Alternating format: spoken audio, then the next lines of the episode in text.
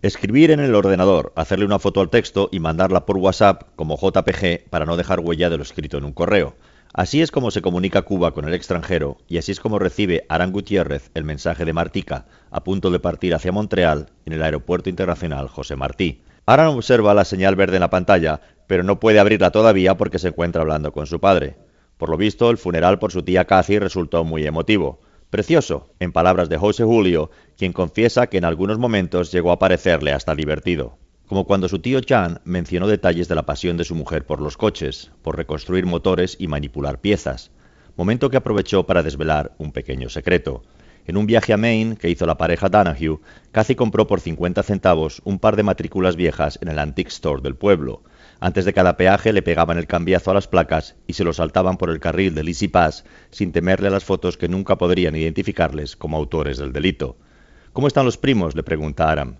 Destrozados, responde su padre, y a continuación añade, esta vez sin recriminarle su ausencia, que te echamos todos mucho de menos. Comentario que provoca, por los curiosos efectos de la psicología inversa, que sea ahora Aram quien sienta remordimientos por no haber estado al lado de su familia. Tras colgar, el joven Gutiérrez se tira el texto de Martica en el WhatsApp. Hoy me he zumbado una cola de una hora y media para comprar detergente y un mechero. Los jubilados iban con la cartilla para que les dieran el jabón mensual. Muy fuerte. Como ya tú sabes, la vida no es fácil. Perdona si escribo a trompicones, pero me siento medio ida por este eterno olor de La Habana gasolina que, digo yo, debe de estar adulterada porque la humareda negra que sueltan los coches se mastica. No me puedo creer el abandono al que han sido sometidas esta gente. A cada rato me entran ganas de llorar de la impotencia. Le conté a uno de la cola que en España está de moda lo vintage, la pintura de capé y los suelos de madera que parecen desgastados, y me miró como si fuera una loca trasnochada. Ahora he vuelto a la burbuja de turista, desde donde te escribo, mientras me como una langosta de un kilo por 12 euros. Llaman a embarcar y Aram le inspeccionan el equipaje de mano. La pintura que compró a un artista callejero no puede salir del país. Es patrimonio. Aran entiende lo que eso significa. La única duda es si el agente se contentará con 10 dólares, el equivalente a la mitad de su salario mensual, o querrá pillar más.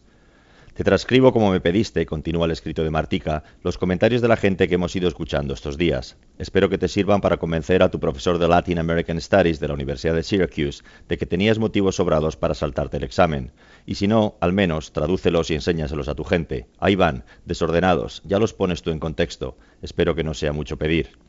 El paisaje acrílico del malecón enrollado y sujeto con una goma vuelve a su dueño. Mira tú qué bien, con cinco dólares se ha arreglado los trámites de exportación. El vuelo tiene retraso, el avión de Montreal llega con demora. Hacen falta 50 años de vivir acá para entender lo que está pasando. El poder no cree que Obama haya podido ganarse a los cubanos en tres días y eso le ha sentado mal. Sí a Internet, para que dejemos ya de ser los perros de cinco patas. Hay que ver qué arrogantes son los americanos. Ellos son así, hay que saberlo. Derechos humanos, en sus escuelas se matan los mismos niños con pistolas, andan inventándose guerras y para que les atiendan en un hospital tienen que ser ricos o pedir un préstamo. Hasta tienen gente viviendo en la calle. Obama no estuvo tres días, sino cuatro, porque el miércoles siguiente a su partida se volvió a colar en nuestros hogares cubanos a través del programa televisivo de Pánfilo, el cómico nacional, para mostrar su lado más simpático y humano. No me he molestado en ver el discurso porque estoy cansado de esperar y no tengo ganas de escuchar nada ni a nadie. Raúl está permitiendo cambios que están contribuyendo a la apertura. La gente lo sabe y le tiene aprecio por ello. Aquí hay una miseria que ya no se aguanta más y eso no se reconoce. Todo salió bien, siempre hay cosas, claro, porque sin cosas el mundo no es mundo, pero todo salió muy bien y ahora queda camino. Este país necesita salir del engaño ya y no tiene importancia si es Obama o no quien lo consiga. Lea usted la carta de Fidel en el grama y la respuesta de Manolín en el Cuba Online. Hay una sensación, como una esperancita, de que algo va a cambiar a mejor. Tantos pensamientos encadenados le devuelven a Aram a la tarde del 29 de marzo en la ciudad deportiva de La Habana y a la imagen de aquel hombre que sostuvo impertérrito durante todo el concierto una pancarta que decía Román, teníamos razón, los Rolling. Como le apuntó certeramente Marta López, los cubanos de las primeras filas tarareaban, daban saltos y pegaban gritos, pero los demás atrás, quietos, simplemente allí de pie, eran testigos de mucho más que música, había lágrimas, abrazos, fotos y sonrisas, esperanza y un cosquilleo que ponía los pelos de punta.